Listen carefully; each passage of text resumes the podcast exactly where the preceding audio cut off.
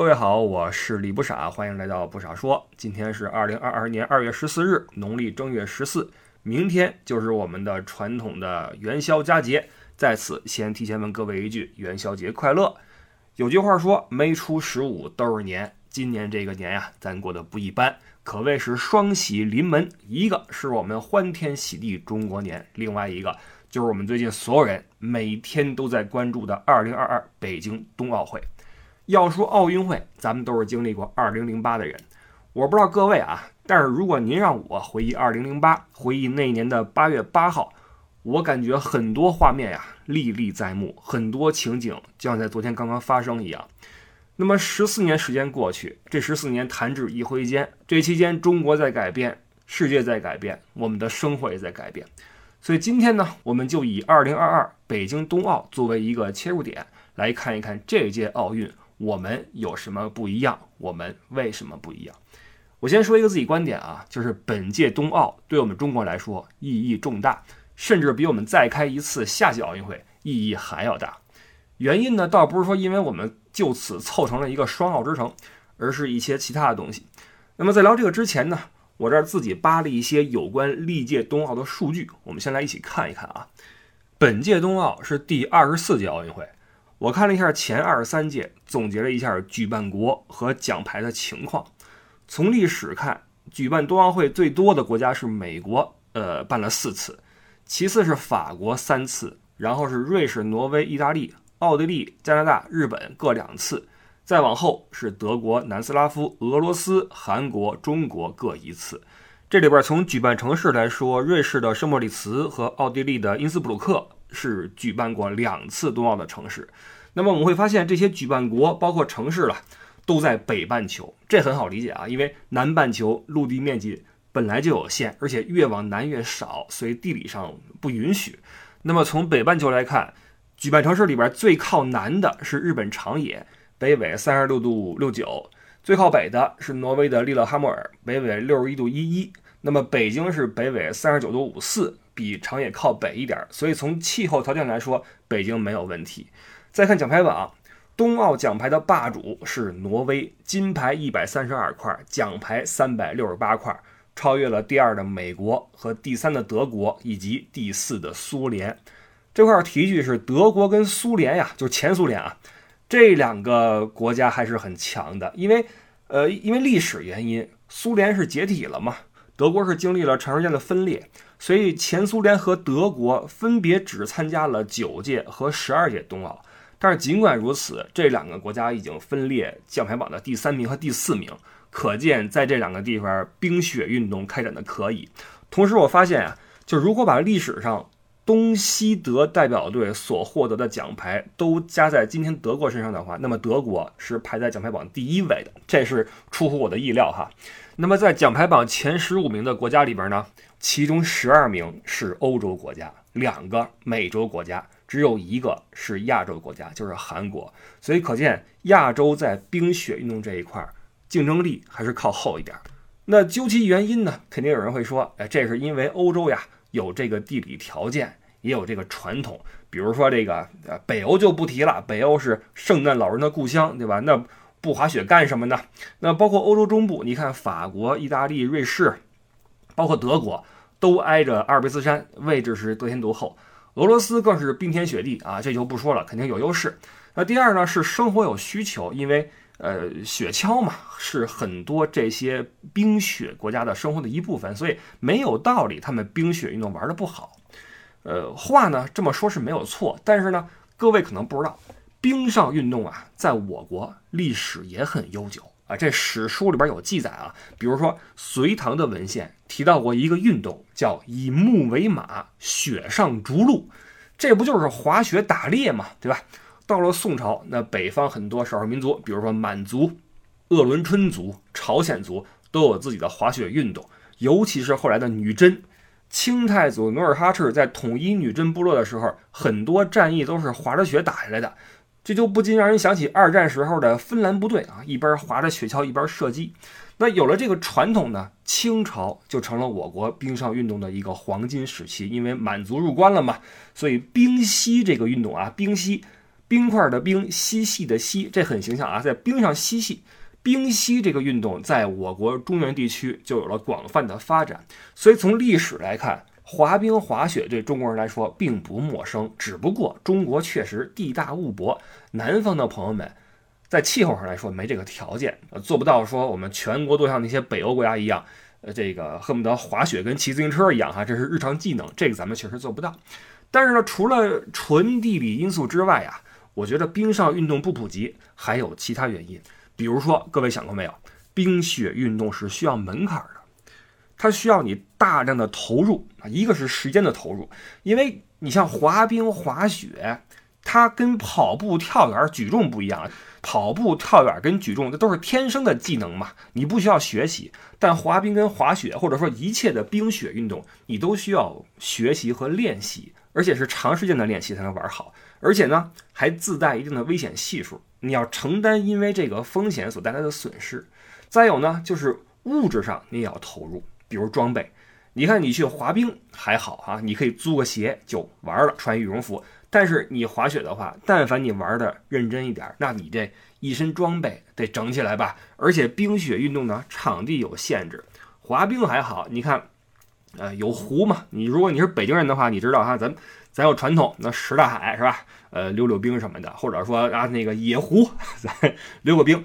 但这也是在冬天嘛，夏天就不行。夏天你得去专业的场馆。那滑雪的话，更是得去城外啊，去城外的雪场。那么去城外的话，你横是得开车来回吧。所以这么一总结，冰雪运动啊，对场地、对你的时间和物质都有很大的需求。这个我觉得才是冰雪运动在我国之前啊没有兴旺起来的。呃，一个很大的原因。那么这一块就要说到我要说到这个重点了。二零一四年，我们对国际奥委会主席巴赫说了，说我们申办冬奥会的最大目的，就是在三亿人中推广普及冰雪运动，推动中国冰雪运动跨越式发展。而如今，巴赫对全世界说了，随着三亿人参与冰雪运动，北京冬奥会将成为世界冰雪运动发展的里程碑。这说明了什么？说明我们当年申奥时候的承诺兑现了。来看一组数据：二零一五年北京成功申办冬奥会以来，全国居民冰雪运动参与率为百分之二十四点五六，参与人数为三点四六亿人，其中百分之九十二点六四是个人自发参与。截至二零二一年十二月，我国有三十一个省市自治区的居民参与冰雪运动，其中十二个省市自治区冰雪运动参与率达到百分之三十以上。截至二零二一年年初，全国已有六百五十四块标准滑冰场和八百零三个室内外各类滑雪场，较二零一五年增幅分别达到百分之三百一十七和百分之四十一。在北京，有室内滑冰场五十座。滑雪场二十家，在上海有冰场十四块，室内滑雪场所四十三处，冰壶场地三个，各类冰雪运动场地分布于全市十三个区。所以各位，为什么我说冬奥意义重大？因为它是一个成绩单，是我们国家上上下下一起完成的一个成绩单。通过我们申冬奥之后七八年的努力，我们在国家层面推广了冰雪运动。在社会层面参与了冰雪运动，那么结合刚才所说啊，这个运动本来就是一个需要大力投入的事情，那么这个结果就证明我们的国力在提升，我们的生活水平也在提高。各位可以从自己身边观察一下啊，就是是不是你身边有越来越多的人开始有了玩冰雪运动的兴趣或爱好？因为就我观察啊，过去都是我在这边在欧洲的朋友们。到了雪季哈，组团去瑞士，啊，去什么呃法国滑个几个礼拜，那这个开销巨大啊，吃住行装备都是钱，所以这个滑雪有一个有一个外号叫“白色鸦片”，就是这个运动啊又上瘾又花钱。但是你看，就是最近几年非常明显，越来越多的国内的朋友没事儿就去滑冰，没事儿就去滑雪，可能玩的没那么深，但是。起码大家有这个参与的兴趣，想去体验一把，包括在一些短视频平台，很多关于冰雪运动的视频啊，能够刷出来。包括我知道很多的孩子们现在甚至开始玩起了冰球，所以冰雪运动确实是普及到了我们的生活之中。所以肉眼可见的，我们的物质生活水平提高了。那另外一个就是精神层面，就是这届冬奥会啊，它是我们软实力的一个体现。我举个例子啊。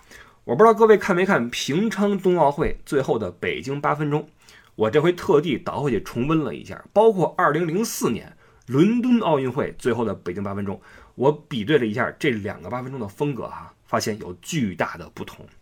用张艺谋的原话来说呀，说04年那八分钟是中国第一次在奥运舞台亮相，表达欲特别强。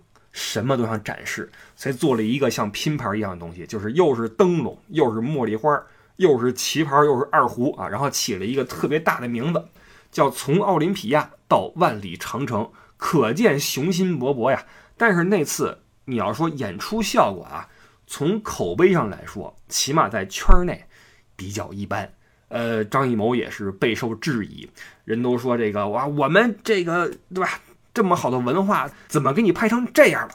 实际上呀，不怪张艺谋，当时的张艺谋呀，是我们国家集体心态的一个镜子。大家回想一下啊，当年咱们二零零一年申奥成功，当时举国欢腾啊，尤其是我们经历过一次申奥失败，那次失败我印象特别深，就是那时候我上初中九几年，那天早上起来，说是新闻里边说啊，广播里说这个申奥是那个什么。悉尼啊，这个拿到了两千年奥运会的资格。完了，我上学到了班里边，所有人都在讨论这个事儿，都很沮丧。有了那次失败的苦涩，那么我们的之后的成功就特别的鼓舞人心。犹记得二零零一年七月十三日，北京时间二十二点，萨马兰奇一声“北京”，哇，全国上下那是欢声雷动啊！每个人的心中都是骄傲和自豪。所以，二零零四年的北京八分钟也好。包括二零零八年奥运会开幕式也好，我们的心态非常一致，就是渴望展示，渴望被了解，渴望被认可，渴望万无一失，面面俱到。这个就是大国在刚刚崛起时候的特点，就是热情、冲动、渴望关注。但是十几年过去，大家回忆一下冬奥会申办成功，你什么心态？是不是有点心如止水、处变不惊了？包括现在冬奥会。呃，冬奥会开幕式，你还像二零零八年一样激情澎湃吗？你不是吧？不是说冬奥不如夏奥热闹啊，也不是说这个规模什么的啊。我觉得关键是什么呢？关键是我们的心态变了。这种心态的改变呀，它是潜移默化的。大家想一想，这十几年来中国的成就，火箭上天也好，抗击疫情也好，基建也好，科技也好，进步太多了。所以到了二零二二年，我们面对一届新的冬奥会，一个新的奥运会，大家心里有底了。就这个时候，经过这十几年，世界已经比较了解我们了，我们也不再那么需要外界的肯定了。我们已经有这个自信，能把这么一件事儿办好。所以，我们就是用心去做，用心去享受。我觉得这个是这届冬奥会我们心态的一个体现。所以，老谋子那个第二个八分钟就不一样了嘛。老谋子说：“这第二次的北京八分钟呀，我们把内容呢要更纯粹的回到具体的创意上，不要再做一个宣传片或者一个橱窗展示我们中国。我们已经给世界讲过五千年的文明了，现在我们不想向后看，我们要向前看，我们要反映一些新成就、新气象。所以平昌的北京八分钟就是轻松自然，非常写意，用一些科技手段，配上不多的演员。”呃，表达了一下我们中国对于冰雪运动的一个期待，这就够了啊，这就行了。所以这种笃定、这种内敛，我认为反而是我们现在的中国和中国人值得骄傲的一点，因为我们成长了。当然了，要说软实力，不能不提的就是我们的运动员。近年来呀，不断有新鲜血液注入到我们的运动员大家庭。你看东京奥运会。零零年的小将杨倩一枪定乾坤，为中国代表团夺得首金，这是他第一次参加奥运会啊，能取得这样的成绩，可以说未来可期。而且他还是中国人保签约的产品兴建官。那么还有另外一位出任中国人保品牌兴建官的就是这一次我们中国的滑雪运动名将，在本届冬奥会大放异彩的，深受我们国民喜爱的运动员谷爱凌。哇，这个是最近的顶流啊！她的故事，我觉得大家已经很熟悉了。这个啊，混血，出生在美国。然后在美国跟中国之间不停的在转换，美国的训练，北京的学习。然后母亲是中国人，跟母亲学的滑雪，身份是全职学生，斯坦福大学。完了各种奖牌，各种的冠军，各种的事迹啊，大家都很熟悉了，不用我再多说。那么他之所以这么受瞩目，那当然是因为这次奥运会他是代表中国出战。说实话，我对我最开始对规划运动员啊没有太多的感觉，因为类似的事情呢，在国足身上发生过，那效果各位也知道哈。但是跟国足那些无血缘规划不一样的是，谷爱凌她真的是一半就是中国人。我的意思是，不仅是血缘啊，血缘是一半是中国人，但是文化归属感这个我特别看重，就他对中国的认可度是非常非常高的，这很难得。就是你看我在。欧洲生活二十年，我见过太多的华人二代了。首先，中文能说这么好的不多；其次，对中国文化基本上都知之甚少，而且大多数都融入了本地社会，跟中国都没什么关系了。但是谷爱凌不是，谷爱凌有一次采访我记忆特别深刻，就是记者问他说：“你这中文哪儿学的？怎么这么溜？”谷爱凌说：“学什么呀？这不是剩下就会吗？对吧？那。”京腔啊，很很流利啊，这个让我印象特别深。而且他是从小就频繁的来中国生活和学习嘛，各种体验嘛，所以这就给我感觉，就是他代表中国出赛是特别顺理成章的一个事儿，跟那些其他的规划就不一样。你不觉得他是一个外国人或者外国运动员？当他说他是中国人的时候，你觉得这里边一点都不违和。那么不论是他的文化归属感，还是他愿意代表中国去出赛。呃，抛去比赛原因不说啊，我更看重这里边他对中国的认可，不论是对中国文化的认可，包括对中国未来的信心，这个是我很在意的一点。就是咱们不是说鼓励啊这个中外对抗或者中中美较量啊，咱就是说能够让谷爱凌做出这样一个选择的因素，应该是颇具分量的一些因素。所以谷爱凌她的出现让我觉得。我是觉得喜闻乐见啊，这样的人才越多越好，因为这是最好的一个证明，证明中国对外界的吸引力在变强，人才开始愿意向中国去涌入。同时，我觉得这也是对我们的一个见证，就是作为一个大国的国民，我们应该也有对应的胸怀，就是我们对人才的接纳的态度，我们对外来的人才的包容，这种气度是我们作为大国国民所应该。具备的，而且这样的事情，我觉得以后会越来越多。就是我们会看到越来越多的对中国抱有期待和喜爱的，不论是华裔也好，还是呃干脆是外国人也好，他们带着自己的呃才华，带着自己的愿望和期待来到中国，在这儿生活和学习。这个一定是以后的一个趋势。所以这就是为什么我觉得这届冬奥对于。现在的中国来说特别有意义，因为它是一个里程碑，是一个非常好的自我展示的舞台。尤其是在现在这个大背景下，你看，因为疫情的原因，这个东京奥运会就很受影响嘛。但是我觉得北京冬奥在各个方面，你不论是筹划还是组织，还是具体的执行，做的都特别好。因为我们这个冬奥会是在一个的难度上很大嘛。我们是在一个气泡里边去去举办，所以对交通也好、物流也好、餐饮也好，都是很多方面都是挑战。那么这里边就少不了从政府到社会各界到很多知名企业的支持，比如说中国人保。我们说北京是一座双奥之城，那么中国人保继成功保障了北京2008年奥运会的顺利举办之后。又一次成为2022年北京冬残奥会的官方合作伙伴，是唯一的一家双奥保险企业。据我所知，中国人保为了完成本届奥运会的保障工作，已经派了一百一十三名理赔人员深入到了二十二个场馆、二十五家奥运定点医院。以及四个交通场站里面进行服务，那么其中更是有三十九个人要在闭环里边度过春节和元宵节，进行为期两个多月的全程封闭的理赔服务，确实是非常的投入。而且呢，也是因为客观因素的要求，中国人保除了开通冬奥专属坐席以及七乘二十四小时的语音服务之外，还推出了一系列的云服务计划，用来进行远程的调解和理赔服务。所以，我们能看到，不仅是中国人保，所有的涉奥相关的企业部门都在用自己擅长的方式，用各种更实际、更快捷的方法来助力北京2022年冬季奥运会，让运动员获得更多的保护和支持，以便在赛场上可以放心去拼搏。